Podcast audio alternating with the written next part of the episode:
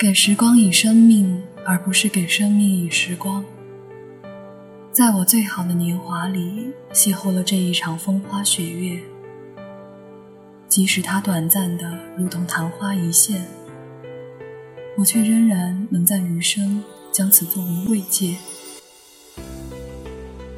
大家好，这里是旧时光电台，我是主播桑言。在上一期我们分享了画眼，那么接下来我将继续讲述阿瑶和温慈的故事。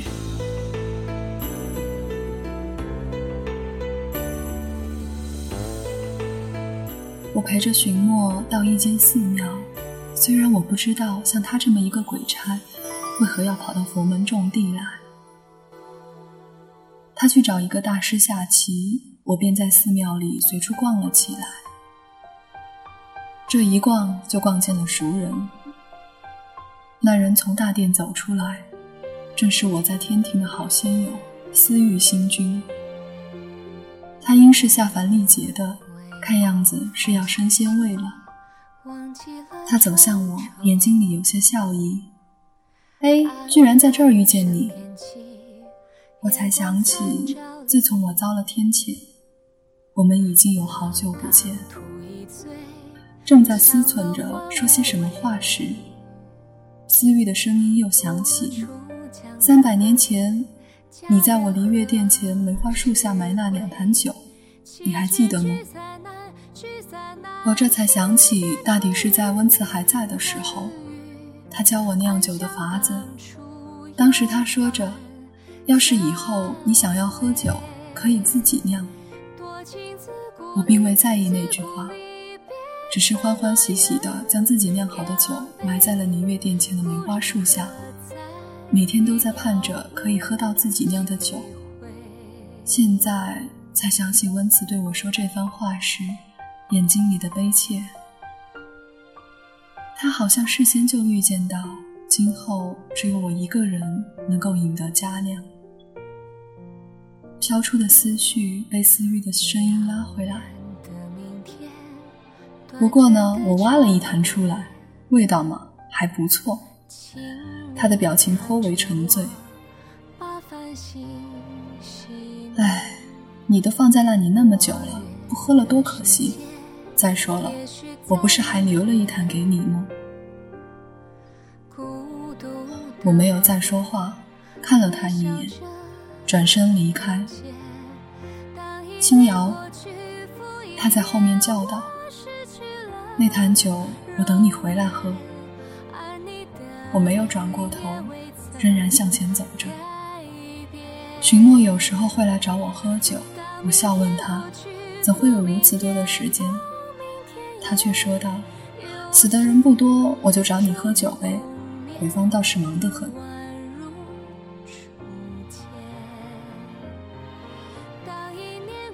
清风皓月，却是异性阑珊。我扶着额头，有些困顿，对他懒懒地说道：“哎，你知道吗？你真是像我的一位故人。”徐墨的脸上很平静，眼里却是波澜不惊。他叫做温慈，是吗？鬼方这个长舌妇，从前和他在一起很快乐。就像你和阿锦一样，我看着他的眼睛说着，觉得我们都有些同病相怜的味道。唉，你说人为什么会死呢？为什么会有轮回呢？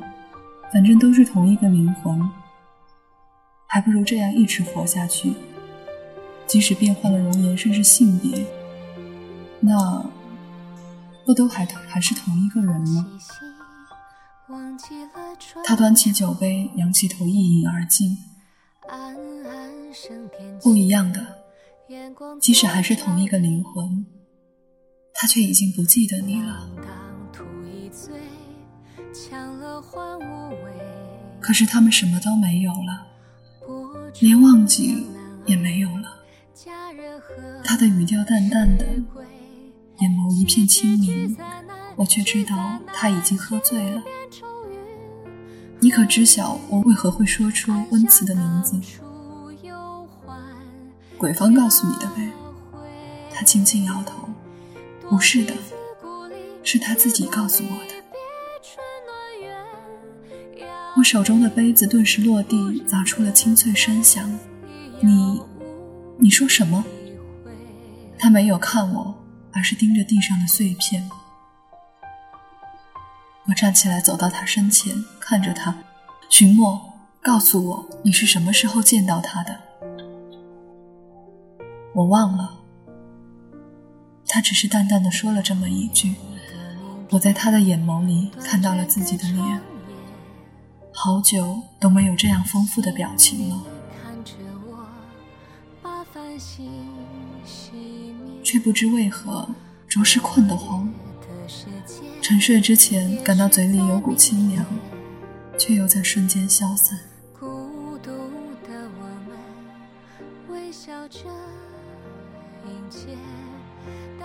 温慈的身边站了个女子，风姿绰约，明眸皓齿。彼时我嘴里的那句“你教我酿酒的法子”，我大抵是学会了，却在看到眼前的美人时，只吐露出了一半。她却微微一笑，如同往常对我的每一次温柔笑意一般，我却怎么都高兴不起来。阿瑶。酿酒的法子可别传出去。那个女子此时微微一伏，声音动听清脆。表哥，那我就先回去了。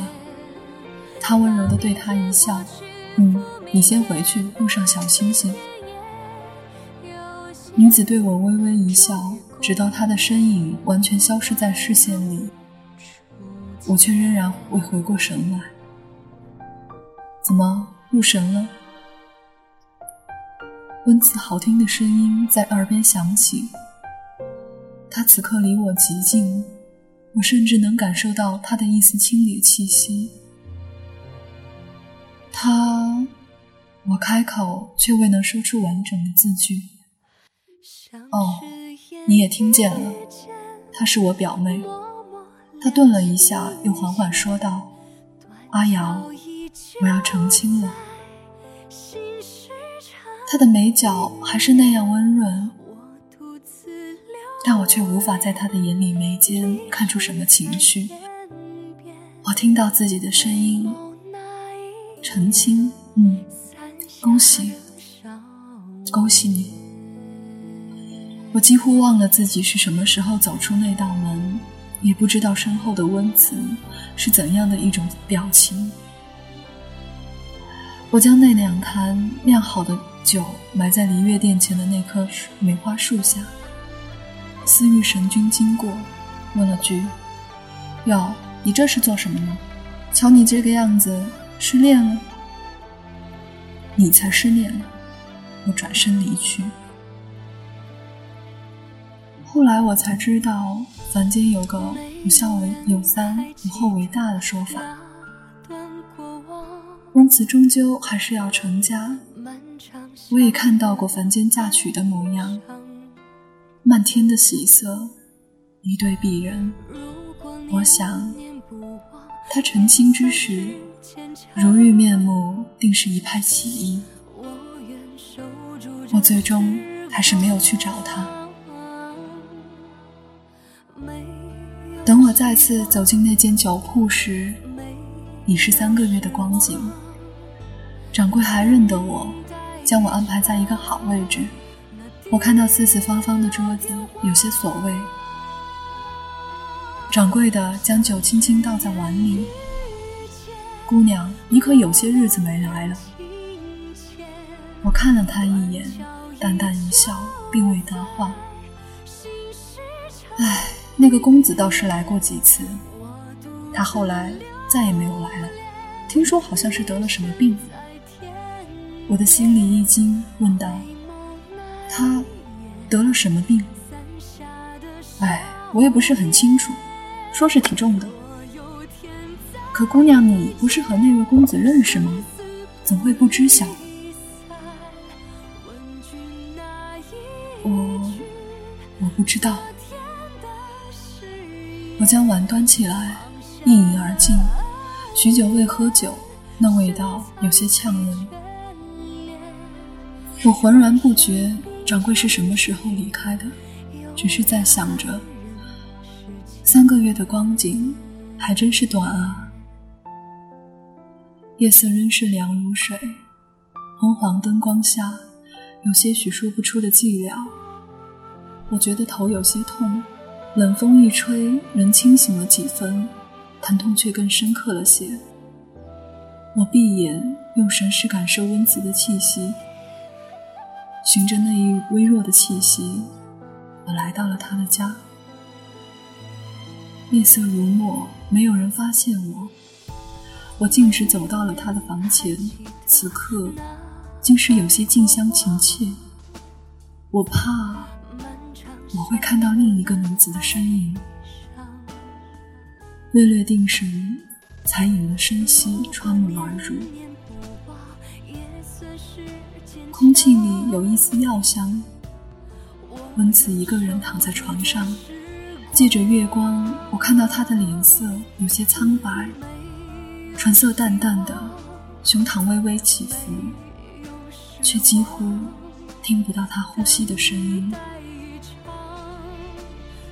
我从未见过这样的温子，风流俊逸的他，清俊出尘的他，温柔和煦的他，和现在这样气若游丝的他，我心里的那些委屈伤心，在见到他的脸时消失殆尽。我张了张口，想要叫醒他，却没有发出声音，他却缓缓睁开了眼。眼里再也不是当初的清亮透明，嘴角翕动，轻声说着：“阿瑶。”下一瞬，他却苦笑，看来是我的幻觉吧。那是我从他嘴里听到的最后一句话。我去找思念，他恭敬地问我。上仙却是为何为了一个凡人如此周折？我不管，我就只认得他。司命仍然说：“可即使上仙您，也不能改变既定的命数。生老病死本就是世间常态，恐他身为凡人，自是可以投胎。若是改变命格，怕会招来天灾。”我说不出话来。因我从未想过温慈也会死，就算投胎，他也再不是我的温慈了。在温慈死的那天，我隐去了他的气息，使鬼差无法找到他的魂魄。然而司命紧跟其后，看穿了我的把戏，他使此事上达了天听，于是就有了后来的一切。而温慈因为魂魄被擅自取出而受损，无法再进轮回，魂魄逐渐消失。当时的我正被关押在海底，无法救他。我从不恨，其实温慈和我都遭了厄运。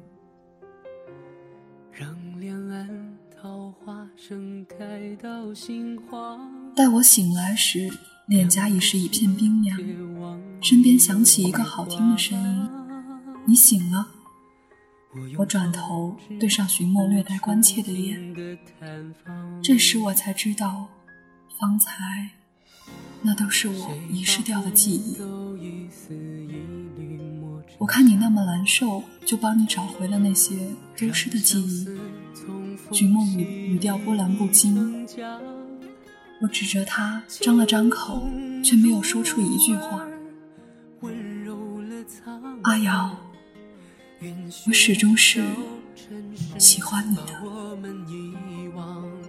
我看到他的嘴唇开合，竟是说出了这么一句话。那一瞬，我几乎就以为我的温慈又回来了。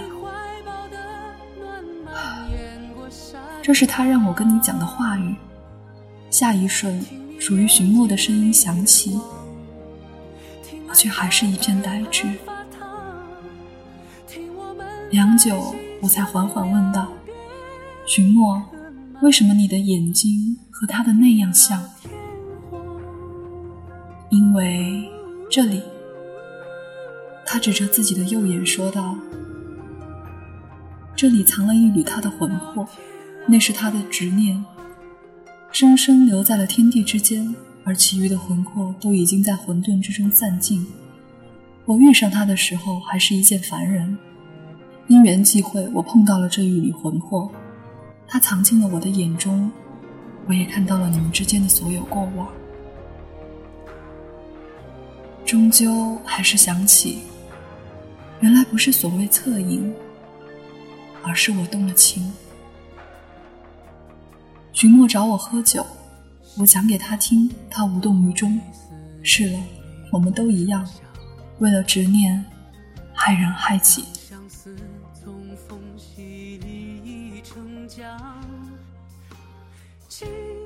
温慈终身未娶，即使家中早已为他定下了婚事，他却在自己沉疴难解时退了婚。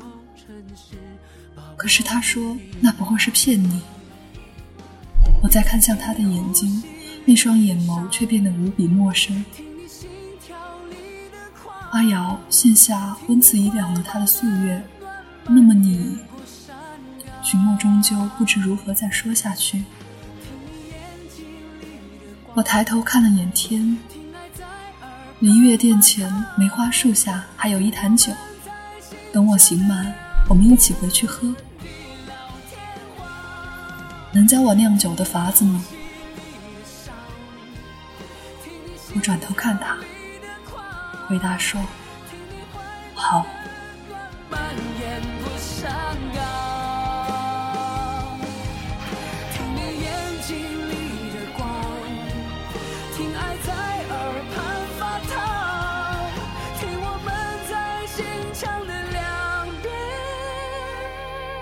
我无法忘记你在心里刻下的痕迹，就如同我无法忘记我们初遇时我心里的悸动。也许爱情本身就是个悖论，它让我失去了自己，却也让你走进了我的生命。我是多么想念你，在那些没有睡意的夜晚。好了，阿瑶和温慈的故事终于也到了尾声，希望我们都能遇见。那个最好的人。这里是旧时光电台，我是主播桑言，我们下期再见。